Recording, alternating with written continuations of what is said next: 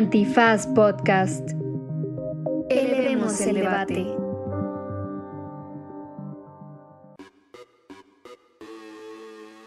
Buenos días, buenas tardes, buenas noches, bonita madrugada o cualquiera que sea la pregunta incómoda y jurisprudente que esté usted pensando en este momento. Y en este Derecho Remix, Miguel y Ixchel estuvieron sujetos a un examen que yo conduje. La verdad es que sí, estuvo tremendísimo y no les vamos a spoilerear el final, pero quédense para ver si pasamos o reprobamos. Este es un episodio con mucha información, con muchas preguntas y con Checa usurpando el rol de presentador. Esto es... Derecho. Remix. Divulgación jurídica para quienes saben reír. Con Ixel Cisneros, Miguel Pulido y Andrés Torres Checa. Derecho Remix.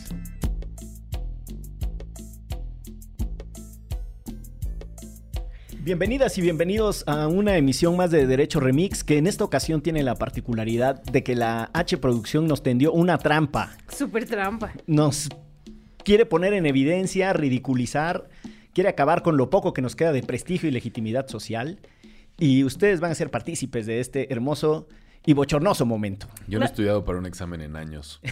Yo la verdad siento que te quieren poner en jaque a ti, porque eres el único abogado que tendría que saberlo. Nosotros podemos hacer el de, "Eh, no, no, eso, eso no lo estudié. Yo la verdad vi las, vi las preguntas en Twitter y dije, llegando al examen mejor le copio a Miguel. Pero yo me senté al lado de él, entonces Pero yo estoy más cerquita. Miguel anduvo todo el fin de semana. Eh, eh, eh, eh. Se me pegó el claxon en la fiesta, tremendo, ¿eh? Pasé por todas las etapas eh, de divertimiento que se pueden acumular en un Muy cuerpo. bien, muy bien. Yo ya no aguanto. No, yo tampoco. Me estaba chupando la bruja gachísimo el domingo en la noche. Eh, sí, Eso no, que tienes que bajar el pie al piso porque es porque madre santa estoy mareada, la cama loca. no sabía que me temblaba tanto el pulso, así de que... Y si no supiera que yo fui el que estuvo ahí en los abusos de todo, corporales, de baile, salto y sobresalto, este, sí voy, sí voy en mi interno, ¿eh? ¿Qué me pasa? ¿Qué me pasa? Sí, por Eh. cierto, eh, quiero aprovechar para mandarle un saludo a un querido amigo que estuvo en parte de, es que era como fiesta de relevos, estuvo en parte de la, de la celebración, el gran Ricardo Bucio, querido amigo y compañero, un destacado servidor público de este país que los hay comprometidos y Ricardo es uno de ellos. Y No está- me lo imagino en la fiesta, la neta. no, digo, esa parte de la fiesta no fue la del desenfreno y del desentrampe. Este, y su Estaban hija... calentando motores ahí. Exacto, estudia Derecho, que además tiene por sus propios méritos, es una coincidencia que sea hija de Ricardo para los fines de este saludo, y es escucha de Derecho Remix, así es que también Eso. un saludo a Ana Paula Bucio, destacadísima estudiante de Derecho con una trayectoria muy interesante. Pero bueno, si les parece, antes de que empiece yo a hacer aquí confesiones ruborizantes de lo que viví en el fin de semana, Vamos por las preguntas fáciles. Oye, con razón cuando te saludé sí me chillaron un poco los ojos todavía. échale Así. coca. Exacto. Así de, ah, caray, sí huele todavía. Bueno, no sé a qué, pero este, vamos a empezar con las preguntas. Digo, La pregunta- No sé a qué huele. A crudo, a crudo. Mi loción del AME. Este, Ah, creo que con ese sí me chillarían más los ojos. Soporto más el olor a crudo que Como mira qué sea. suerte. Como sea. Bueno, yo creo que ya podemos dar por terminado este episodio. En las fiestas de Miguel, lo podemos nombrar. no, hay una pregunta que nos hace Ana Reina, que además eh, interactúa bastante con, con nosotros en redes sociales y es una escucha recurrente. Y es una pregunta que yo también quisiera saber su respuesta, que es cómo nació Derecho Remix. Estuve a punto de contestarla ahí en Twitter. Sí te vi. Así ya le iba a dar. Ay, no, no, no, que de esto se trata, que vamos a contestar en el programa. Permítetelo, permítete esa licencia en este contexto.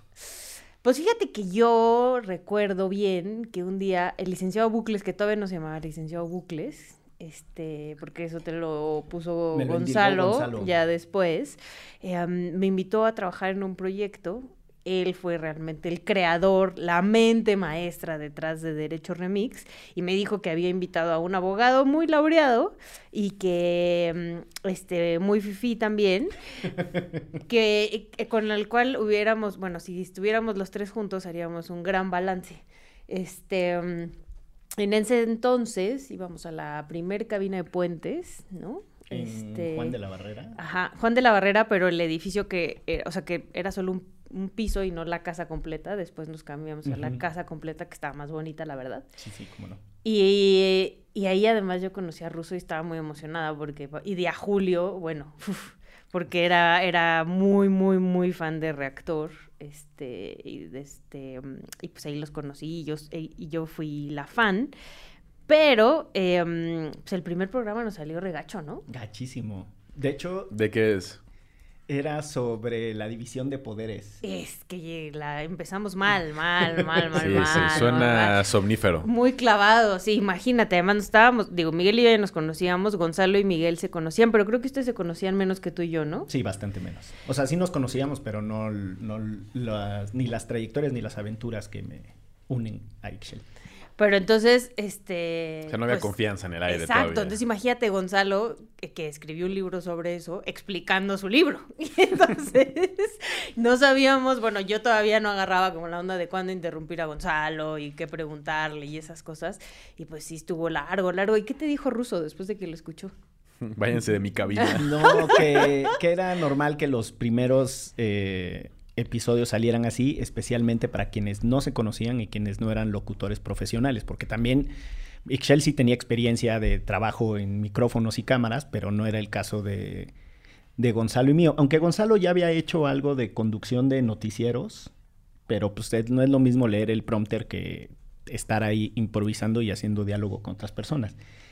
Y la verdad es que la idea siempre fue lo que hoy es Derecho Remix, una conversación ligera, sin apuntador. La idea no era traer notas, porque de eso ya hay mucho, ¿no? O sea, como programas en donde a alguien le dan un guion, se lo escriben y después lo lee. Digo, a mí me podrá caer fatal Chumel Torres, pero es un gran intérprete de guiones que le escriben otras personas y pues ahí ya hay un poquito de investigación y de evidencia. Aquí la idea era poner sobre la mesa los datos, las experiencias, las vivencias, los puntos de vista, también es de contraste de criterio, de quienes integraban la mesa y al mismo tiempo no hacerlo estrictamente de opinión política, sino una mezcla entre pues, eh, referencias jurídicas y el mundo social, y pues de ahí su nombre de Derecho Remix. Y explicar que el derecho estaba en todos los ámbitos, ¿no? Porque además yo le dije, ¿qué, o sea, ¿yo qué voy a hacer en un espacio de derecho con dos abogados? Una visión muy espinosa de la vida, ¿eh? Exacto, exactamente. Oye, ¿y por quién le puso Derecho Remix? Claramente. servidor, mi Miguel. amigo. Entonces, que es mi pasado frustrado de DJ. Saluden a DJ Masacre. Si no le arruino la fiesta, le devuelvo su dinero. Ese es mi eslogan. Oye, y la otra pregunta que les quería hacer sobre esto es, ¿quién fue su primer invitado? Eh, Margarita Castilla, si mal no estoy. Sí, sí fue la primera. Y después Patti de Obeso. eh, después Paulina Gutiérrez de Artículo 19. Sí, cómo no. Este, por ahí van. Ya así, creo que la cuarta fue Magdalena Sepúlveda, estoy que seguro. No me lo sé. Adriana Muro. O sea, no me acuerdo cuál fue la del lunes pasado. Mela Ayala, este, no, no te tomes esto personal. No es contra ti, Mel, es nada más que tengo memoria de Dorit. Sí, a mí, pues no sé, sí se me acomodan ese tipo de cosas, esas cronologías por alguna extraña razón. Y las conversaciones. O sea, como que se me queda el registro del, casi que hasta en el orden de las palabras de lo que se platicó. Pero además al lado había una escuela y sonaba el timbre Ah, de la sí. escuela, ¿te acuerdas? Y se, y se oía Y de se acá la chicharra escolar. Es difícil grabar podcast en la Ciudad de México. Aquí, Sí. aquí se para el de los camotes. Por ejemplo. Y te arruina una entrevista completa y pues, no hay nada que puedas hacer. Bueno, incluso ya lo habíamos contado fuera del aire, Russo bajó alguna vez a decirle al señor que le pagaba si no pasaba por aquí. Y el señor le dijo que no, que esta era su ruta y que aunque le pagara, tendría que volver a pasar por aquí. y ponerse exactamente Y no- afuera. Afuera. Afuera y ahí es donde... Donde chifla. Chiflaba, sí. Sí. Por O sea- cierto, un saludo para Andrés Vargas Russo. Sí. amigo. Iba a decir un saludo al de los camotes. También, sí, también. saludo a Ruso. Pues muy bien, no, pues la verdad no estuvieron difíciles las preguntas, ¿eh? Gracias por Ya acabamos. Ya acabamos, ya cumplimos. Oye, pero aquí hay otra pregunta que creo que además... Siento que Checa quiere leer las preguntas para no Sí, sí, sí, contestar. Ese, ese es exactamente el rol que me propongo a tener el día de hoy. No, es que aquí hay una segunda pregunta que además creo que va a servir para que, para que Miguel pueda pues deshogar algunos de los momentos de su vida que han sido complicados y difíciles en semanas recientes. Porque nos pregunta... ¿Tiene que ver con el amor? No, tiene que ver con, Con el, amor dinero. todo está suficientemente mal como para que ya no sea tema. Esto tiene que ver con el dinero. Eh, nos pregunta Cucotrucho que cómo está la ley mexicana en cuanto a acciones colectivas de derecho del consumidor y dice ya chole con los abu- abusos y la verdad es que pues Miguel está a muy poco de crear el primer grupo de autoayuda de usuarios de HSBC. Entonces, no sé si nos quieras contar un poco sobre qué te ha pasado por ahí y, y una carta, una carta de amor que llegó a, a las oficinas del señor HSBC. Es que, a ver, bueno, voy- le- le- les voy a contar, poco de contexto, compañero. sí, les voy a contar mi, mi experiencia eh, triste. Un buen día eh, me llega un mensajito de, no, pues chido por su compra de 17.500 y tantos pesos Órale. eh, en Segucom, una empresa que está, si mal no estoy, en Guanajuato, porque después el H productor de este podcast, Sergio, cuando le platiqué, inmediatamente se metió ahí a ver y encontramos a la empresa que estaba en Guanajuato, si mal no estoy. O en donde sea que ¿O esté. Oh, no es Zacatecas? Zacatecas. Bueno, no importa. Este, Por ahí. Allá en el norte. y entonces, en el Bajío, en, el- en la zona del Bajío, en donde empieza el norte, en Zacatecas. Y entonces ya hablé inmediatamente, como se hace, para eso tienes una alerta de seguridad. Hice la reclamación. Me dijeron, ah, sí, no, pues ya habló usted, no sé cuál, es una tienda en línea. Hablé yo a la tienda y me dijeron, los envíos se hacen hasta 24 horas después. O sea, yo no hablé para decir, oigan, estoy reportando un cargo. Hablé, oigan, quiero comprar, ¿en cuánto tiempo me lo envían? ¿Cuánto es lo mínimo? Me dijeron, 24 horas. Dije, pues, ¿Pero qué vendían? Computadoras. Ah. Y entonces ya he hecho mi bloqueo en HSBC eh, y re- reportado mi cargo, me mandan otra tarjeta, me hacen el cargo por la nueva tarjeta, no sé cuál. Y un mes después aparece el rechingado cargo, Otra vez. otra vez. Y entonces me mandan una notificación que dice su reclamación fue resuelta en contrario. Así, un mensaje de texto que solo decía eso. ¿De 17 mil varos? Y sí, entonces sí ya hablé para hacer otra reclamación. Me dijeron, ya no hay nada que hacer. Si quiere, mande una carta a la UNE, al ingeniero quién sabe quién, o sea, Mario de la Garza, me parece que se llama el señor. Hay que escribir una carta, hay que mandar una cantidad de datos sensibles en un contexto en donde te acaban de hacer un fraude en digital. Lo que menos quieres es ponerte a mandar un chingo de información sensible. Número de tarjeta, monto de no sé qué, número de cliente, este, tu firma, eh, tu identificación oficial. Y les prometo que hay que mandar todo eso.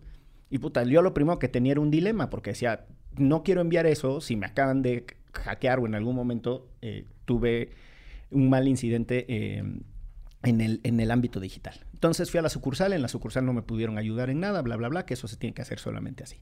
Envié mi carta y me contestaron con una frase que decía, después de una investigación, constatamos que se usaron los datos correctos de la compra, número, eh, fecha de, exp- eh, de expiración Y el- y el código de seguridad. Y yo, ob- obvio que si usaron los datos correctos, si no la compra no, No hubiera, pasado, Exacto, pinche bola de imbéciles. Por eso llamé. ¿Y qué sentido tiene que yo llame y que haga un bloqueo si después van a pasar el cargo? Y entonces, esto es de lo que se burla Checa. Entonces un día llegué y les dije, güey, estoy bien desesperado con HCBC. Le escribí una carta. escribí una carta, una carta que dice, eh, tengo la seguridad de que esta comunicación será ignorada en vista de los antecedentes de pésima atención al cliente que los distinguen. Y después tiene otras frases como, sé que para su multimillonario negocio mis pocos pesos son irrelevantes. Y no me acuerdo, la última dice algo como, o sea, bueno, les describo todo lo que pasó. Y en la última digo, y aunque en este momento mi convicción es irme de su recochino banco, este, No me puedo ir porque tengo que pagar Exacto. 17 mil pesos. Probablemente no lo podré hacer, pero sépanse que si me quedo, no es por convicción ni por satisfacción, es porque no tengo alternativas. Y con esto voy, y ahora sí, de pasada la, la experiencia. Ah, y me llamaron por teléfono. Me llamaron para ponerse a- así a mis órdenes para decir que quieren explorar qué alternativas. O sea, sí les pegó la carta. Muy Está bien. muy singular. Qué bello. Eh, Este es un sí final la feliz. leyeron. Es un final feliz. No sé, ¿te regresaron los 17 mil pesos? En eso estamos, en eso estamos. Pero yo estoy conmovido porque mandé una carta. Ese sería mi final feliz realmente. mandé una carta al banco, güey. ¿Quién es eso, cabrón? Bueno, quienes escuchan este programa y que seguramente han tenido problemas con el banco, Ahora sepan que Twitter no sirve de nada, andar marcando a todas las líneas no sirven de nada, pero si escriben una carta, de Con preferencia con su puño y letra, y la mandan a la sucursal del banco donde pasó el problema, es posible que les resuelvan. Es muy interesante. La verdad lo que realmente sirve es que pagues el seguro ese que pagas de por si te hacen este tipo de cargos. Pues yo tengo un seguro de operaciones, pero el problema es quién determina si la operación es o no fraudulenta. Entonces, Pero es que hay alguno, o sea, el que yo tengo en Scotiabank sí es, o sea, ya te lo dan por hecho, mientras reportes al momento, te dan por hecho que es un cargo no reconocido. pues, es que ese es parte del Yo estoy en, problema. en Santander y en Santander mi voz es mi firma. Este, ok, bueno. A ver, regresemos al tema porque la pregunta... eh, Y a mí no me cobraron por este, reponerme mi tarjeta. Por Ay, cierto, siento que. HCBC lo está haciendo muy mal. Puede ser, puede ser. Eh, no lo dudo. No, lo que pasa es que al principio a mí no me habían hecho el cargo, o sea, igual que a ti. En- el problema fue cuando terminó su mugrosa investigación Su y, su, diligencia. y su diligencia determina Que siempre, que dijo mi mamá que siempre sí. Ajá, pero bueno, al margen de todo eso, este, son, son dos componentes los de la pregunta. Y uno tiene que ver con los derechos de los consumidores, que más allá de la anécdota simpática o no de HCBC y estas cosas, eh, que están muy desprotegidos en México y eso en gran parte es porque no... Uno, la, la tradicional medida de protección de los consumidores es la competencia, se supone, ¿no? O sea, por lo menos desde una perspectiva estructural económica. A mayor número de competidores, mayor protección tienen las y los consumidores. Aún así, los mercados no se autorregulan y ya hemos discutido mucho aquí de las... Si usted cree en eso, la verdad es que también cree en los Reyes Magos. Sí, pero hay gente que escucha Derecho Remix que no sabe lo otro, entonces no digas. Ok. Y que los Reyes Magos son los papás. Que el mercado son los papás. Y entonces, eh, el, el mercado desregulado en extremo tiene sus propios problemas y entonces necesitas instituciones que le metan mano y lo corrijan. Tradicionalmente, pues nosotros tenemos, por ejemplo, la Profeco, ¿no? Que se supone que trata de eh, proteger a los consumidores y tal. Todo eso eh, siempre, o por lo menos en las economías de mercado, se ve complementado con otras medidas. Las asociaciones de consumidores, que suelen ser eh, instituciones, piensen en ONGs, grupos de academia, espacios de litigio estratégico en las universidades, etcétera, que se organizan para litigar asuntos de interés público y hacer eh, muchas veces eh, de un caso una discusión general sobre lo que está sucediendo. ¿no? En Estados Unidos hay muchos muy famosos de Las si- famosas eh, class action. las class actions, exacto. Que si las compañías de teléfono se chingaban los centavos en las llamadas y nadie las reclamaba y entonces después de miles de millones de, ¿no? de, de cobros de pequeños centavos, pues nadie reclamaba. Hay algunos entre mitos y realidades de qué pasaba con ciertas horas de operación al cierre bancario y si ese dinero se podía mover o no para hacer otras inversiones y entonces los bancos tener un rendimiento adicional, pues, si afectaba o no afectaba tu capital, si al final tu capital en ese momento no estaba generando nada.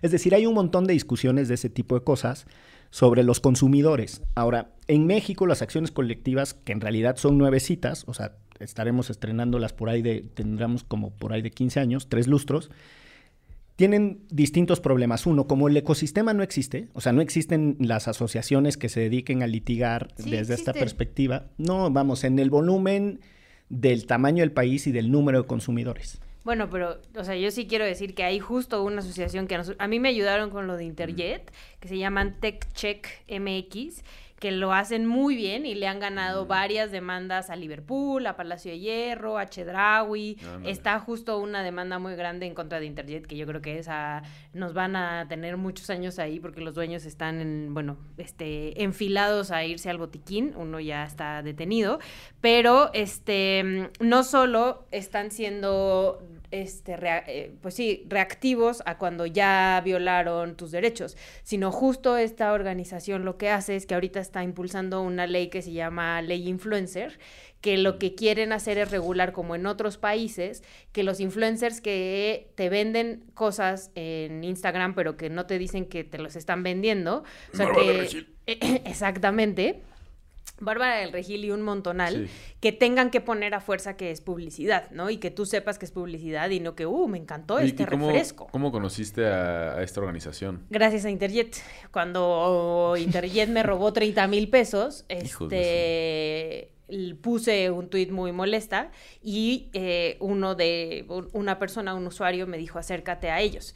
Y entonces ahorita estamos como en esta demanda colectiva contra Interjet, pero si lo siguen en Instagram que están como TechCheckMX, que también están en, em, en Twitter, pero en Instagram está mucho más facilito de, de leer y así.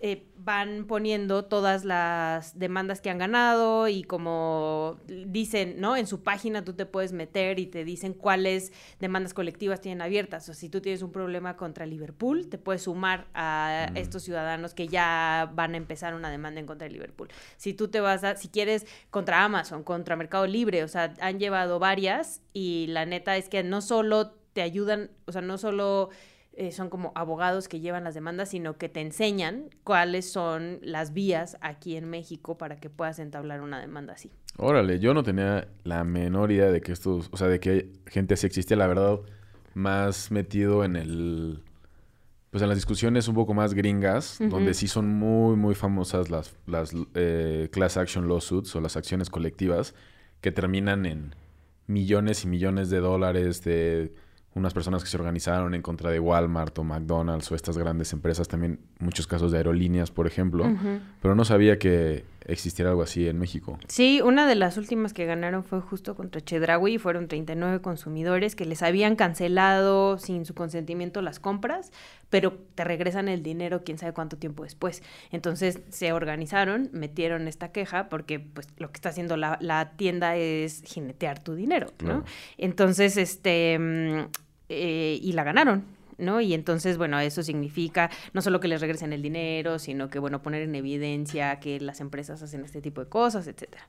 Entonces, yo creo que estos, eh, que además es un chavo y una chava, lo están los socios este, mm, de la AC, lo están haciendo súper chido. Y la página es tech-mediocheck.com.mx, si se quieren meter. Y bueno, terminando el argumento, eh, retiro mi frase de no hay organizaciones. hay, lo que quiero decir es... la cultura es menor. El ecosistema no está desarrollado. Existen, pero para el volumen de transacciones, eh, este es un país al final del día de 60 millones incorporadas a la economía bancarizada y haciendo todo este tipo de compraventas crediticias, particularmente por la expansión de quienes le dan crédito a las clases populares, ¿no? O sea, piensen en todo lo que hacen Coppel, eh, Banco, Azteca. todas esas, ¿no? Entonces, desde esa perspectiva, la verdad es que es muy chiquito el, ecosistema. Y ya para cerrar con la idea de, separar la noción de acciones colectivas de los derechos de los consumidores, piensen en el tradicional eh, diagrama de Venn. Hay un punto en donde se intersectan, ¿no? Eh, hay una forma de ejercer acciones colectivas, es la de los consumidores organizados, ahí a partir de, las reformas, eh, sobre todo en la dimensión procesal, que están en el, Código Federal de Procedimientos Civiles, piensen que, piensen que cuando uno disputa como un consumidor algo, necesita tradicionalmente pues la materia que regula el, el, consumo, pero también la materia que regula el litigio, ¿no? Para que tú puedas ir en bola con otros y esto pueda suceder de manera general y que la resolución afecte al colectivo en su conjunto y que sea favorable para todos. Que no es lo mismo que tener un montón de demandantes, ¿no? Que eso ya tú lo podías hacer, ¿no? Supongamos que en un fraccionamiento se juntan todos y entonces todos demandan a la constructora. Bueno, pues eso no es exactamente lo mismo que una acción colectiva de consumidores, ¿no? O sea, no es solo la suma de individuos en una misma demanda, sino la dimensión colectiva es lo que importa. Y entonces, eh, en la Ley Federal de Protección del Consumidor, en la Ley Federal de Procedimientos Civiles, en la Ley de Competencia Económica, de ahí derivan todos esos conjuntos, ¿no? De, reglas procesales y de la materia de fondo que está regulada.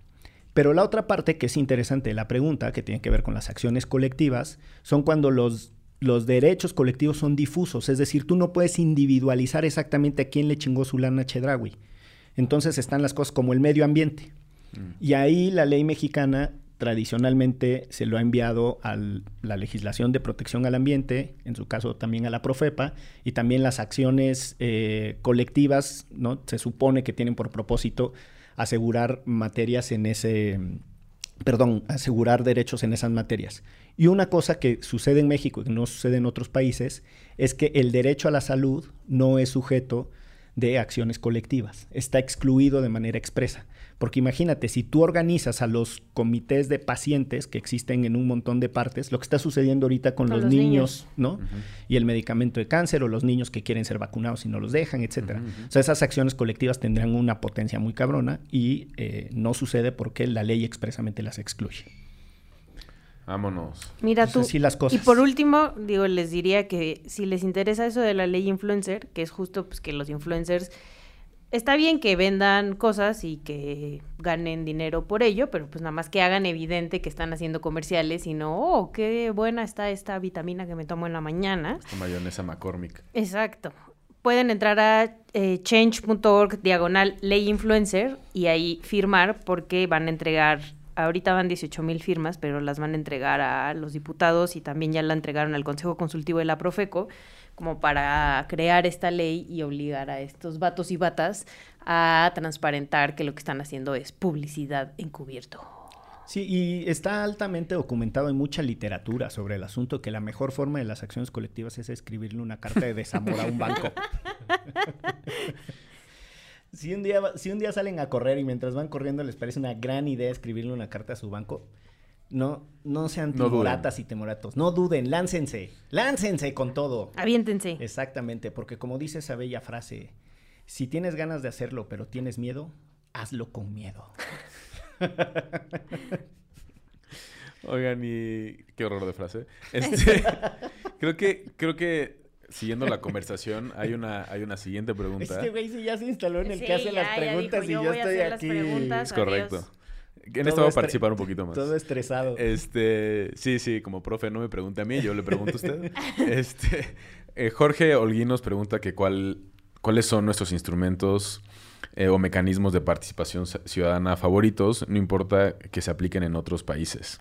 Y ahorita, a colación de lo que mencionabas de la ley, eh, o de, la, de, de- de ver esto como ley influencer y change.org, por ejemplo, eh, no sé cuáles sean sus mecanismos de participación ciudadana favoritos. Ay, los míos, las marchas, sin duda. Fíjate. Yo creo que salir a, la- a las calles este, muestra eh, organizadamente o cosas como, pues no sé, muy, muy visuales o también meterle la parte del arte, que también lo hemos hecho muchas veces, moviliza no solo a los tomadores y tomadoras de decisiones, sino también a la gente, o sea, como que socializa más las acciones. Entonces a mí me gusta mucho tomar las calles y salir a las calles porque son nuestras compañeros. Vámonos a la calle. Se cancela el ¿Cuál, episodio. cuál es la tuya, chica? A mí, eh, a mí me gustan mucho eh, los referéndums. Creo que son un mecanismo de participación ciudadana que pone sobre la mesa temas que a lo mejor no discutiríamos normalmente. Y, y creo que no estamos acostumbrados en México a tener referéndums, pero en otros países sí. También son muy problemáticos porque se pueden preguntar cosas que a lo mejor no deberían de preguntarse, se podrían poner a someter a votación eh, derechos humanos de personas o de grupos vulnerables. Ha pasado en otros países, en Irlanda se sometió a, votación el derecho al aborto, por ejemplo, eso es muy problemático. Pero ahora en las elecciones en Alemania eh, se, se sometió a votación si el Estado debería, o sea, ahorita Alemania y sobre todo Berlín tiene un- una crisis eh, de, de casas, la mayoría de los alemanes están rentando y no les alcanza para rentar y luego a otros por el tema de la gentrificación están siendo desalojados de sus casas. Entonces sometió a votación dentro de, eh, dentro de las elecciones si estás o no de acuerdo con que se, eh, como que el Estado ocupe un montón de edificios y los ponga de interés social. Órale, qué chido. Entonces eso está, a mí me parece que es una conversación en donde no nada más estás dejando que a ver si un día llega en el Parlamento la discusión que tú crees porque el partido político por el que tú votaste va a llevar o no la ley, sino que activamente puedes estar votando y exigiendo que se hagan ciertas cosas. O Estados Unidos también tiene eso en sus elecciones, eh, mucho a nivel estatal, eh, y también aprovechan el- la infraestructura de la votación y preguntan cosas como, ¿quieres que la marihuana se apruebe para fines recreativos en el Estado? Y además votas por presidente, Congreso local, Congreso estatal, lo que tú quieras. Y entonces creo que esas cositas deberíamos de preguntarlas más. Eh, aquí en México se ha intentado hacer con los proyectos de este gobierno, pero creo que se han hecho mal. Las, ya lo hemos platicado en este espacio con en otros momentos. Pero creo que ese tipo de preguntas, desde lo local, creo que serían mai- o sea, mucho más interesantes. Por ejemplo, discutir si el, el- el puente del humedal en Xochimilco debería o no construirse. O Santa Lucía, o el segundo piso, o la supervía. Eh, creo que esos mecanismos a mí siento que nos faltan. Y me gusta cuando los veo en otros países. A mí me gusta el juicio de jurado como forma de participación. Tun, tun, O la sea, el de los orden. gringos. Pues no solo de los gringos, es del sistema anglosajón e incluso las posibilidades de participar en la impartición de justicia eh, sin necesidad de ser abogado, como existe, por ejemplo, en el derecho de Inglaterra, ¿no? O sea, es las resoluciones de mm, lo que en nuestro derecho tradicional serían de menor cuantía, es decir, los problemas de paz, los problemas, eh, otros, no, no sé qué otro nombre de, de jura- de juzgado o de institución de impartición de justicia tengamos nosotros, pero piensen en los juzgados de paz o en los juzgados de menor cuantía. Eh, en Inglaterra, en algunos casos, por designación de la reina, que en realidad no es que la reina ande viendo quién chingados es el sabio del pueblito, pero eh, tú puedes ser el funcionario judicial. Y lo que importa es que la Aunque no seas abogado. Aunque no seas abogado, lo que importa es que la comunidad te reconozca y que tú tengas el ánimo de resolver las controversias y los conflictos de tu comunidad. Y yo creo que eso es importante porque desmitifica la idea de que quienes pueden participar en las cosas del derecho lo hacen porque tienen una racionalidad compleja, ¿no? Que los aproxima de otra manera a las nociones y a los valores de justicia. Es decir, como tu proceso intelectual de estarte aprendiendo códigos y reglas, bla, bla, bla, es tan profundo, entonces tú tienes un entendimiento más sano y más concreto de lo que es la justicia. Pues eso, si me lo permiten, como se ha dicho también en amplia literatura, es una mamada porque eh, yo, no, yo no encuentro la, la conexión. O sea, uno puede tener alguien muy docto en derecho y ser un corruptazo y ser una persona eh, de lo más insufrible. Uy, ¿no? ejemplos sobran. Exacto. sobran. ¿no? Y en Entonces- este país, uff. Y entonces, pues lo mismo sucedería con juezas y jueces. Y creo que el juicio de jurado, ya de manera más concreta, o sea, todas las formas de participación de la ciudadanía en los procesos de justicia me parecen interesantes. Incluidos, yo creo que quienes van y hacen peritajes o desahogan eh, alguna función de testigos, están teniendo una participación ciudadana en la impartición de justicia. Yo lo vería desde esa manera, desde un sentido muy, muy amplio. Y de manera concreta, eh, lo que tiene el juicio de jurado es por una parte, el derecho de que tú seas juzgado por tus pares, ¿no? Y eso es súper importante. El juez solo va marcando las reglas de procedimiento y el jurado es quien resuelve si eres inocente o culpable. Pero la segunda cosa que me parece interesante es que establece un mecanismo de controles entre lo que puede ser un consenso, que siempre es problemático, eres culpable sí o no, pues porque estos 11 se pusieron de acuerdo, eso no me hace culpable necesariamente, pero entonces si las reglas del procedimiento inducen a que esos 11 se pongan de acuerdo de manera equivocada o de manera eh, no libre, entonces entra el control. Y ahí sí, la técnica del derecho y el juez que supervisa cómo se comportó el jurado en la instancia inferior, etcétera. Y en el peor de los casos, algunos de, eh, de esos juicios pueden llegar a las, a las Supremas Cortes Estatales y de manera muy, muy excepcional a la Suprema Corte de Estados Unidos. Es decir, siempre hay un control judicial sobre el juicio de jurado. Me recordó un episodio que vi justo antier. ¿De Malcolm? Este, no, no, no, de, ya saben, los muertitos que me gustan, de un asesino de una chica que, eh, o sea, que como que fue súper raro porque cuando ya iban a leer el veredicto, este, pues sí, ¿no? Culpable. Y el, en el jurado una persona dijo, no, es que yo no estoy de acuerdo, yo no voté culpable. Y el juez como, pero tiene que ser por consenso, todos debieron de haber votado culpable. Y así de, no, pues no, yo tampoco voté por cu- culpable. Se van otra vez y ahí van todos otra vez a discutir y regresan y lo mismo. Bueno, este, ya tengo el veredicto. Sí, ya tengo el veredicto. Es culpable y otro, no, yo no voté por culpable y es como, no, tiene que ser por consenso y decía el juez así como, ¿sí entienden lo que es consenso?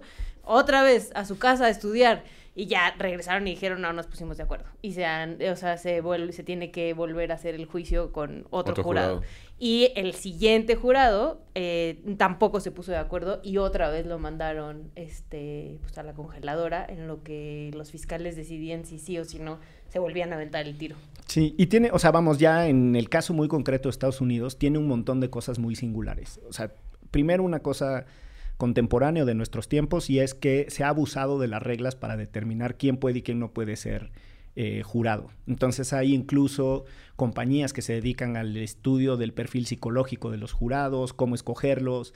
A quién vetar, ¿no? Este, porque las, como es un, un, juicio contradictorio, o sea, lo que se supone es que son dos partes enfrentando sus argumentos, entonces... Eh, Cuando se decide pueden participar y decir, este no, no, Este no, exacto, pueden objetar, y entonces que si hay un abuso o no en la técnica de objetar a los jurados, eh, cuáles son los efectos de esto, si hay sesgos en la integración sociodemográfica de los jurados, etcétera. Entonces, todo eso me parece que es interesante. Y la otra cosa, que en realidad tiene que ver con el origen del juicio de jurado, es que se espera que quienes participen en la impartición de justicia, en este caso siendo jurados, reciben una información sobre cómo funciona el sistema de justicia, que eso va ampliando la eh, educación cívica de la ciudadanía. Y eso me parece súper interesante y la verdad es que le tenemos un punto ciego a esa noción. Nosotros no sabemos cómo funciona nuestro sistema de justicia porque incluso cuando tenemos una persona involucrada en un problema judicial, el abogado en lugar de explicarte qué chingado está sucediendo dentro del procedimiento, te dice, ya tomé decisiones por ti, te habla en un lenguaje que no entiendes, firma acá, etcétera, exacto. Y justo si se fijan, lo que trata de hacer el juicio jurado es tú te tienes que involucrar porque tú eres el que va a resolver, porque justo tiene que ver con la anécdota que contaba Ixchel. O sea, tienen que entender qué está sucediendo para poderlo explicar. Entonces tiene una dimensión pedagógica de, del funcionamiento del sistema de justicia que me parece moderadamente relevante. Y si no entendieron todo esto, les recomiendo que vean la ley y el orden. ¡Tum, Pues vamos a ir a un breve corte y regresaremos a atender las demás preguntas que yo les haré a Ixchel y a Miguel. Porque esto es Derecho Remix. Ayúdanos a llegar a más personas y seguir elevando el debate. Conviértete en nuestro suscriptor en patreon.com diagonal antifaz. Por un dólar al mes tendrás acceso a contenido exclusivo y nuestro agradecimiento en cada episodio. Patreon.com diagonal antifaz. Todo el dinero que recibamos lo reinvertiremos en publicidad para incrementar nuestra audiencia y ser una comunidad más grande. Patreon.com diagonal antifaz. Elevemos el debate.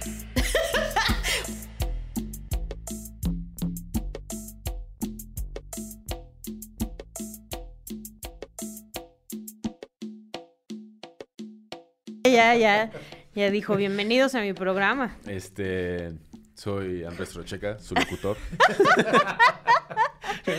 bienvenidos a Derecho Remix by Andrés Torres Checa. eh, pues estamos contestando preguntas que nuestros queridos podcast escuchas pusieron en, las redes sociales a propósito de una pregunta de la producción. Sí, cabrón. Que nos traicionó. Mandada. Sí, nos traicionó y nos puso a estudiar en el fin de semana. Se manda. Mala onda. Sí. Y, Miguel entre copas, con su libro. Sí, sí, sí. con su constitución abierta. No, sí sentí hoy en la mañana que, que vi las preguntas eh, como una remembranza de, puta, todo el fin de semana estuve de fiesta y ahora tengo que contestar esto. Tómala. Y entonces me quejé en el chat de Derecho Remix de, oigan, están bien perras las preguntas. Pues, tengo una pregunta muy perra. A ver. ¿Estás listo? A propósito de... Eh, Francisco Acosta nos, nos pregunta que, bueno, en México escuchamos mucho que hay errores eh, de las fiscalías o los ministerios públicos. No, no, ya empezó, eso nunca ha pasado aquí. Ese es otro país. Estarás hablando de Dinamarca. Puede ser. Eh, y que eso lleva a que la persona acusada salga, salga, libre y que él entiende que eso fue algo que, que pasó en el caso de Javier Duarte. Y la pregunta es si es posible definir las situaciones eh, de algo que él llama negligencia fiscal o jurídica y qué se hace en esos casos. Pero sí, o sea, supongo que dice negligencia fiscal porque se refiere al trabajo de los fiscales. Sí, de los fiscales. No porque sea en materia tributaria. Sí. O sea, los fiscales la cagan y por eso la gente sale libre y a lo mejor esa gente no debería salir libre. Sí. Y es como toda la discusión del debido proceso. El típico, se les pasó el término, ¿no? Ahí anda corriendo, deteniendo al capo del líder organizado, del crimen organizado que dejaron salir. Este, lo están agarrando por otra cosa afuera antes de que se vaya y los regañen. Sí, a ver, está buena la pregunta porque eh, desde una perspectiva muy amplia eh, hay una idea de que cierta dosis de error en la impartición de justicia tiene que ser tolerable, en tanto que es una actividad humana y... Se puede equivocar. exacto. Entonces, la idea de blindar el trabajo principalmente de los jueces, pero también de los fiscales, ¿no? en, su, en su capacidad acusadora, eh, para que tengan un margen de maniobra y no estén entonces trabajando siempre bajo el temor de que... Se van a equivocar. Y los van a, los van a sancionar. Em, sin embargo, eh, si bien esta es como la reflexión general, en prácticamente todos los, todos los países existe un conjunto de responsabilidades bien determinadas. Y recuerden que hay dos principios que más o menos ordenan cómo nos comportamos como sociedad cuando tiene que ver con autoridades, leyes y ciudadanía. La idea de que las personas pueden hacer, las personas, no que, no que quienes trabajen en el gobierno y sean autoridades no sean personas, pero eh, de que quienes no estén actuando bajo la investidura de autoridad pueden hacer absolutamente todo aquello que no les está prohibido.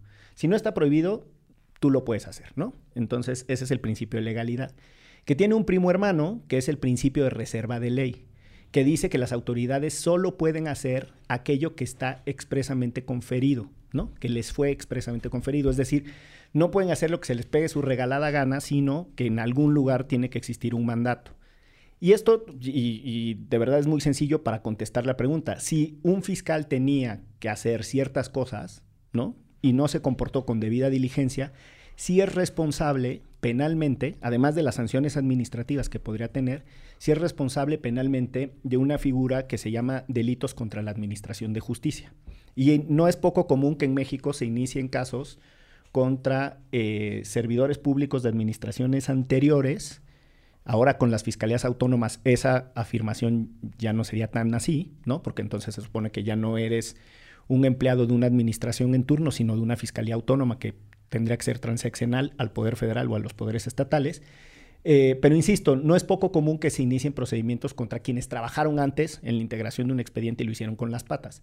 De hecho, es público que en el caso eh, Ayotzinapa, por ejemplo, algunas de las cosas que se están persiguiendo contra personas que trabajaron en la entonces Procuraduría son precisamente delitos contra la Administración de Justicia. Lo hicieron tan con las patas que es evidente, por ejemplo, que cometieron este tipo de irregularidades a las que se refiere eh, la pregunta. Y eh, finalmente, yo creo que ahí hay una, una idea muy clara. Eh, ¿Desde dónde tú puedes alegar que lo que está haciendo mal el servidor público te afecta? Porque, y esto, esto no es menor, porque si lo dejamos solo desde una perspectiva de control burocrático, estrictamente de control burocrático. O sea, haces bien o mal tu Exacto. Y entonces eh, órganos internos como la visitaduría. Por ejemplo, César Chávez es el visitador que sacó el reporte sobre Ayotzinapa, que fue muy polémico porque él determinaba en su reporte interno que habían actuado con las patas estos cabrones y que entonces eh, se habían hecho investigaciones sin cumplir la debida diligencia y que muchas cosas eh, propiamente estaban mal.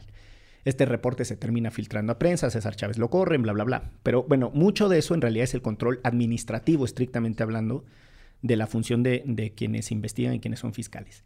Yo creo que hay otra noción de daño que es que la administración de justicia o la impartición de justicia o que eh, las autoridades acusen adecuadamente es un derecho que tendríamos que tener todas y todos los ciudadanos. Y en tanto lo que se está violando es un derecho de la ciudadanía, otras personas tendrían que poder participar aportando pruebas y siendo em, parte del proceso judicial. Lo sintetizo con una idea. Yo creo que eso es lo que están sosteniendo las compañeras, amigas y admiradas eh, litigantes de Tojil, ¿no? Una organización que justo lo que dice es, a ver, los delitos de corrupción no es que no tengan eh, víctimas, sí tienen víctimas. Cuando se hacen mal las cosas en la administración de justicia nos afecta porque la ciudadanía tiene derecho a una adecuada administración de justicia.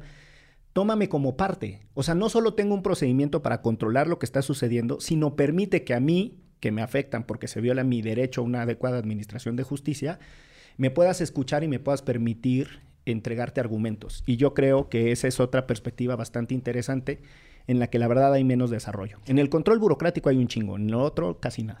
Pero además, o sea, si tú eres, eh, no sé, la persona inculpada o la víctima, ¿no? O sea, ¿cómo Em, puedes entablar un proceso así. O sea, si no hay una fiscalía autónoma o los que llegaron después y que están tratando de limpiar lo que los que lo hicieron mal, tú, tú como persona no puedes llegar y decir, oigan, está súper desasiado el proceso que llevaron en mi contra, o sí puedes hacerlo. Fíjense cómo ha cambiado eh, este país en 25 años. Cuando yo estudiaba Derecho, hace un chingo, el no ejercicio de la acción penal eh, no era... Checa no había nacido. No era impugnable. Pues casi no, cabrón, pero ahí andaba. este, no era impugnable y entonces fue la gran revolución noventera que el juicio de amparo sirviera para determinar justo lo que acaba de decir Ixchel. O sea, si yo voy y presento mi denuncia o querella o lo que sea, dependiendo del tipo de delito que se persiga, pero el Ministerio Público decide echar la hueva, entonces yo ya no tengo eh, Manera de- manera de impugnarlo porque no soy parte del proceso, porque la idea de eh, el monopolio de la acción penal en el Ministerio Público era tan extrema y tan radical que entonces nadie ni siquiera podía impugnar sus determinaciones. Y eso ha venido- la hueva Exacto. seguido. Y eso ha venido cambiando a extremos en donde en el caso otra vez de Ayotzi, por ejemplo, siguiendo una interpretación bastante, a mi juicio, heterodoxa, no muy convencional del protocolo de Minnesota, un tribunal de Tamaulipas dice, no hombre, si hasta las víctimas pueden participar en determinar las líneas de investigación. A mí ese ya me parece, lo digo con todo y que creo que hay que eh, desmitificar el, Se el soltó el ejercicio. sí, sí, creo que se, se alocó ese tribunal, pero ese es otro tema. Oye, pero eso no resuelve otro, otra parte. ¿eh? Chingada madre. Este güey sí se tomó muy en serio el papel sí, de... sí. De profesor. A ver, no, no, no está completa la respuesta al examen. Sí, Necesito no. que desarrolles más. ¿Sí, le- sí leíste, Miguel? Grafica, grafica e interpreta. No, pero eh, tú dices, bueno, a lo mejor todo esto no se hizo bien, entonces la persona puede salir, ¿no? Puede argumentar que el proceso no está bien hecho, que es un poco lo que dice Francisco en su pregunta, que él entiende que en el caso del juicio de, de Javier Duarte estaba tan mal hecho expe- el expediente que Javier Duarte, no sé, puede salir o lo que sea. Entonces, O sea, llegó a un acuerdo en procedimiento abreviado que muchos cuestionamos porque es extremadamente benéfico para la cantidad de pruebas De- que hay en y, su contra. eh, ajá, en su contra y el monto de, de los desfalcos. Pero en otros casos, por ejemplo, también hay Yotzi, que han salido muchas de las personas que entraron ahí, eh, pues bajo tortura, etcétera. Ahí es como parte de la misma discusión, ¿no? Sí, No resuelves tampoco esa parte en donde a lo mejor sí hay gente que, no sé, cometió un crimen. No quiero sonar aquí a Ciro Gómez Leiva, ¿no? Pero problematizando un poco esto, el, el hecho de que el Ministerio Público y la Fiscalía hagan mal su chamba, pues se lleva de calle también un montón de procesos en donde a lo mejor no se hizo bien y personas valiosas que tendrían información sobre casos o lo que sea, salen en libertad. sí. O sea, es que me parece que, que tu, tu adendum, tu adenda... eh, Ándale. este mm, pone el énfasis de mejor manera en lo que trataba de decir. O sea, si tú lo ves desde una perspectiva estricta de control burocrático, es las y los servidores públicos tienen que hacer bien su chamba, ¿no? Debida diligencia y se tienen que comportar de acuerdo a ciertos estándares, no solo de profesionalismo, sino de legalidad, ¿no? Principio de reserva de ley. Pero justo lo que tú dices es, a ver, pero hay otros valores en juego. Y son los que también decía Ixchel en, en su intervención previa, que es, pero si tú eres una víctima, no es nada más si la o el fiscal o el policía de investigación o quien rompió la, la cadena de custodia de la prueba eh, se portó mal y es un mal burócrata, sino eso está afectando mis derechos, ¿no? Y entonces justo por eso digo que hay que salirse del estricto control burocrático y hay que pensar en otros valores del juego. Por eso me parece súper interesante y provocador la idea de las compañías de, de Tojil de decir, pues en los delitos de corrupción hay otras víctimas, ¿no? Es mucho más amplio. Por eso importa también desde dónde alegamos el daño, quién, a qué esfera jurídica afecta esa cosa que se, eh, que se hizo mal. Me estoy dando cuenta que cuando me siento interrogado en cosas de derecho empiezo a utilizar palabras como esfera jurídica. Es la clásica del abogañol para querer impresionar a quienes no lo hablan. Exacto. Y Güey. para eso, hace unos años creaste un programa que se llama Derecho Remix. Escúchalo para que Es que puedas ya con la, si- con siguiente pregunta ya Miguel empezará a hablar en latín. Es que está bien feo el surco, cabrón. O sea, No, no, sé está- por qué te... Tiene que ver por la forma en la que estudiamos y en dónde encuentras lo que, lo que lees para actualizarte. estrés postraumático y te imaginas en tus exámenes orales en el TEC de Monterrey. Tuve muy poquitos exámenes orales, la verdad. Este, la, la educación del TEC en mis tiempos se distinguía por muchas cosas, pero no por la eh, tortura psicológica a sus alumnos. Ah, yo sí la tengo ahí bien metida en mi cabeza. Ánimo, carnal, supéralo. Está difícil. Siempre piensa que a tu hermano le fue peor. Híjole, no sé, esos exámenes de economía a mí sí me... ¿Sí te pegaron? No, hombre. De repente te despiertas en las noches sudando. No, profesor, no sé. Es que eran opción múltiple, no tenías cómo defenderte, no había manera de empezar a hablar a bogañol y ver si ahí me dio impresión. No, opción múltiple, 30 preguntas, 18 aciertos, si tenías 17, reprobabas. Les cuento una cosa de- hablando de opciones múltiples. Cuando mi hermana fue, eh, profesora asistente de Adrián Wong, un destacado eh, contador eh, neoleonés. Y la verdad es que además un gran, gran tipo. Y entonces mi hermana estuvo como dos años siendo su, su profesora asistente. Y entonces nos divertíamos porque los exámenes de opción múltiple les cambiaba el punto. Entonces, y, el, y el- había una clave hasta arriba del examen que decía contesta, y entonces la A en mayúscula, y sabíamos que todos esos eran los A. La siguiente base de preguntas y la B en mayúscula, todos esos eran los B. ¡Tramposos! Y entonces al momento de calificar, eh, porque yo la ayudaba, separábamos en cuatro bloques, los que eran A, B, C y D. eh, y entonces todas las cifras no coincidían porque tenían un punto. Entonces veían, es el mismo, es el mismo, sí, sí es el mismo. Y entonces en lugar de 320, el otro era 32.0. Y no manches se la a- copiadera. Y entonces Claro. mi hermana les ponía, en el TEC había una cosa que era deshonestidad académica, el famoso DA. Entonces les ponía, copiaste, ¿quieres un DA? No, maestra, no copié. Resuélvelo y dime si copié.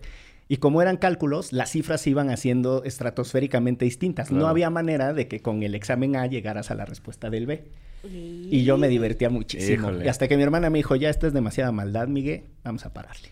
Yo así también, Me caerías mal. cuando di, cuando di clases por primera vez, que di clases en prepa, y yo todavía no acababa el ITAM, y muchos de los alumnos de la prepa a la que le daba clases eran amigos de mi hermano, y me daba miedo que me fueran a- así como a agarrar de bajada.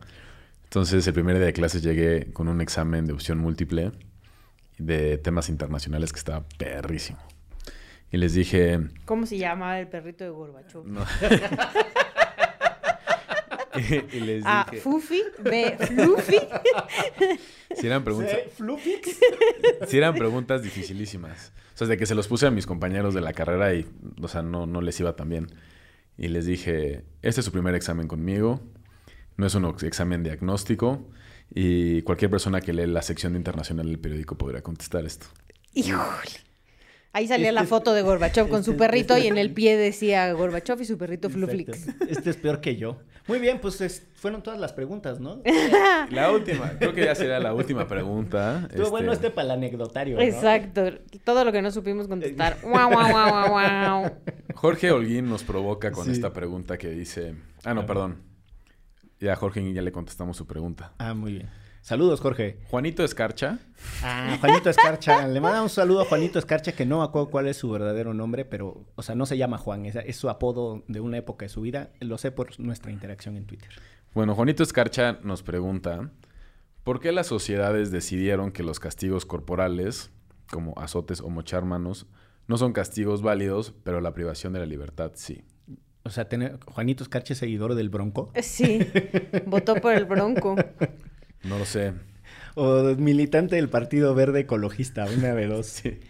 Eh, a ver, Pena de muerte para los Bueno, secuestradores. lo- los castigos corporales son históricos, o sea, tienen su... Los textos bíblicos hablan de castigos corporales. o Ahí sea, está la Santa Inquisición, man. Y no, no, pero, o sea, desde antes así la manera en la que eh, los textos bíblicos, al menos de la religión Latigazos. monoteísta, era un tema de si tú te robaste, entonces tienes que reponer y si no tienes que castigarte de alguna manera que el otro se sienta que se está haciendo justicia. ojo por ojo. Ese es el, el, 64. el código Hammurabi. el ojo por ojo. Pero, o sea, supongo que desde, desde los inicios de la humanidad tenemos esa noción histórica de que la justicia tiene que ser como muy similar, ¿no? Que tiene que ser en castigo. A ver, O sea, que tiene que ser equiparable el castigo a lo que te pasó. Sí, o sea, a ver, yo diría que hay dos ejes de respuesta. Hay uno que es una dimensión política y es que los, los derechos humanos o los derechos de las personas, o como se le llamó en el pasado, los derechos del hombre, en realidad son, son reivindicaciones políticas frente en, en un contexto de cambio eh, de estructuras de gobierno. O sea, para sintetizarlo es la caída de las monarquías, desbaratar la idea de que unos eran superiores a otros y que eran desiguales y que los cuerpos y las almas de las personas les pertenecían al soberano y que los soberanos eran los monarcas que gobernaban. Qué loco, ¿no? Cuando se rompe esa idea, que es sobre todo con el surgimiento del Bill of Rights de los ingleses y después En, eh, en la ilustración. en la ilustración, exacto, eh, lo primero que dicen es, no, pues no, nadie puede disponer de nuestros cuerpos para el azote ni para el disciplinamiento porque no les pertenecen. Y esa podríamos decir que es como la evolución más clásica del pensamiento político que después se juridiza o se hace jurídico y ya pues llega un momento en donde eh, en el derecho internacional de los derechos humanos y sobre todo pues con la idea de que no se permiten X eh, tipo de penas, tratos humanos crueles, degradantes, etcétera, pues ya va tomando más forma y se va haciendo más universal. En México lo cierto es que desde las primeras constituciones ya estaba el rollo de que no se permitían las penas inusitadas y más o menos ese es el lenguaje nuestro, ¿no? Pero se refiere a lo mismo. Pero el chanclazo sí es válido el en todo chanclazo el país. siempre, pues es la, la, chancla disciplinadora de la mamá. No, pero además en papel no se puede, pero que me hablemos del tehuacanazo. No, pues sí, pero, pero, es, pero todavía no es, es un método de, de colaboración es en previo, la justicia. Exacto, para que, para que participes. Exacto, de es un método exótico de participación ciudadana. pues yo diría que la otra corriente de pensamiento que explica por qué no se vale mancharse con los cuerpos, eh, justo tiene la idea de separar la dimensión espiritual e intelectual de la dimensión corporal. Entonces tú ya no castigas al cuerpo como ejecutor de las cosas, entonces si robaste con la mano izquierda, te chingan la mano izquierda, sino al espíritu y a la mente, como el proceso de donde surge la mala conducta. Y entonces hace sentido que a una persona... Eh, la metan al tambo. Pues sí, pero no solo, porque esa es la pena más radical, pero claro. si te fijas, el, o sea, como que el conjunto de penas o de castigos tienen que ver mucho más con el disciplinamiento de la espiritualidad y de la intelectualidad y no con la, el castigo corporal porque ya, ya no es el cuerpo a lo que, lo que estás tratando de someter. El cuerpo menos, es solo un vehículo. A menos de que te metan a una celda con 40 cabrones. Evidente. Y tu cuerpo se vea bastante apretujado. Yo, yo diría que la pena privativa de libertad, el encierro, ponen muy en duda esa separación porque es muy absurda e incluso otros castigos que tienen algún sometimiento de la personalidad. Por ejemplo, en Estados Unidos, todas estas cosas en donde te mandan a reeducación porque tomaste y entonces te obligan a tomar cursos. Uh -huh. Yo digo que esas cosas de repente tienen tal grado de invasión en la espiritualidad que tienen efectos corporales. O sea, la gente se deprime, se hace daño en el cuerpo. O sea, es todo, todo siempre es muy problemático porque las penas siempre han sido problemáticas. No, o el este campo que supuestamente era una prisión del chef Arpaio, del chef, ¿eh? También es, sheriff. sheriff. sheriff Arpaio. Joe Arpaio. Que, que, estaban en el pleno desierto de Arizona Sí. sin, o sea, sí, sus camitas, y nada más con una lonita, y es a, a, ver si, a ver si es cierto, compañero, que usted vuelve a reincidir, y después les hacían limpiar, ¿no? Las carreteras y bla, bla, bla, a 50 grados centígrados, sin poder ir al baño, o sea, pues Es- sí, no te dan latigazos, pero no Sí, pues casi. me jodas, ¿no? Ese, ese es otro ejemplo, el trabajo forzado, ¿no? Como, pues, a ver, hay una disposición del cuerpo que te está obligando y tiene una, tiene una dimensión de sanción.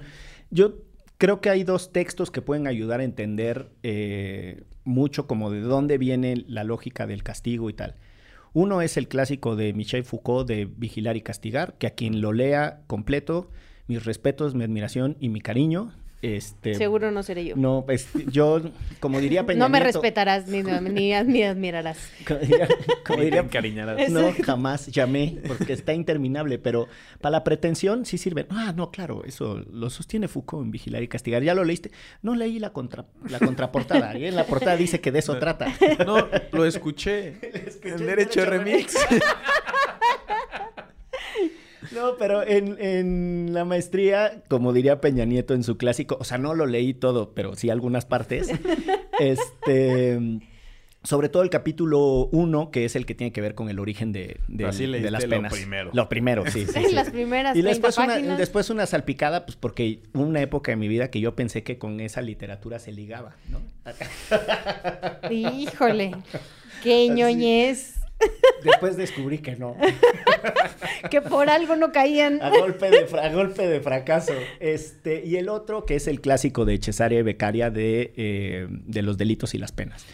Que aquí creo que es súper importante nada más entender, y ya con esto termino la idea de que esa idea de, de que no haya maltratos físicos versus la, la privación de la libertad de las personas tiene que ver con el surgimiento del- de la teoría penal y del derecho penal, sobre todo ilustrado, como la idea del positivismo y otra reflexión sobre el castigo, en donde poco a poco se le van metiendo otras disciplinas, sobre todo psicología y ciencias sociales. O sea, lo que hay que entender es que el derecho penal se va complejizando porque va absorbiendo reflexiones sobre la sociología, el comportamiento colectivo, etcétera, o sea, de otras ciencias Y- sociales. Y también otros valores como la igualdad, ¿no? O sea, si veníamos de estas ideas que ya mencionabas, monárquicas, etcétera, donde alguien podía decidir todo porque pues Dios así se lo había permitido y ya no estamos en ese paradigma, entonces ¿por qué alguien puede decidir qué onda con lo que haces y lo que, o sea, con matarte o no? Digo, que sigue habiendo sociedades como la gringa donde la pena de muerte está instaurada, eh, siendo ellos que se independizaron de los británicos, ¿no? Pero bueno, es otra conversación. Sí. Y, y sobre los castigos y esta cosa, yo que estudié con los maristas me doy cuenta que ellos no leyeron nada de la literatura de las penas. Mi Se lo saltaron. Mi, mi mamá tampoco leyó a Foucault. sí se manchaban, así, y además les gustaba el ridículo social. Entonces, había unos castigos que era evidente que te estaban castigando y toda la escuela lo veía. O sea, súper absurdo. O sea, orejas de burro en el Casi. patio de sí, básquetbol. Sí, sí, sí, sí, así tal cual. O estar parado al sol, eh, así parado en el centro del patio al sol, este, horas. Entonces, todo el Híjole, mundo te esto ve. de estudiar en escuelas públicas donde nadie te pelaba creo que estaba chido.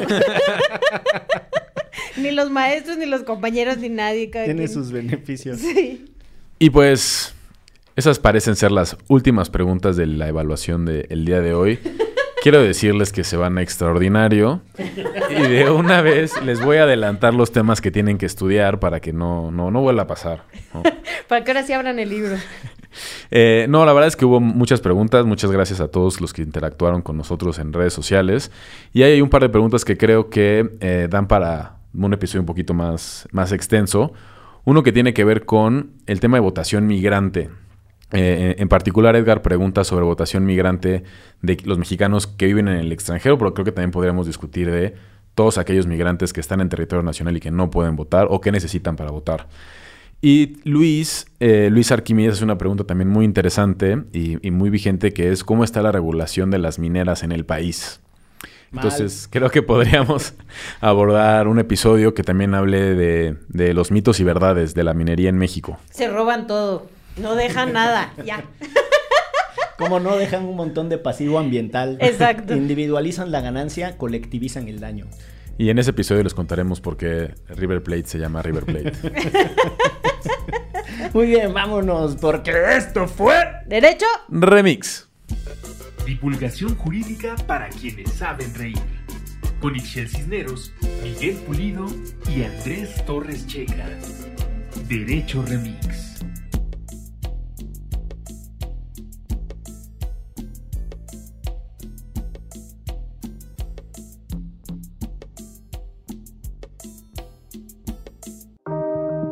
Antifaz Podcast. Elevemos el debate.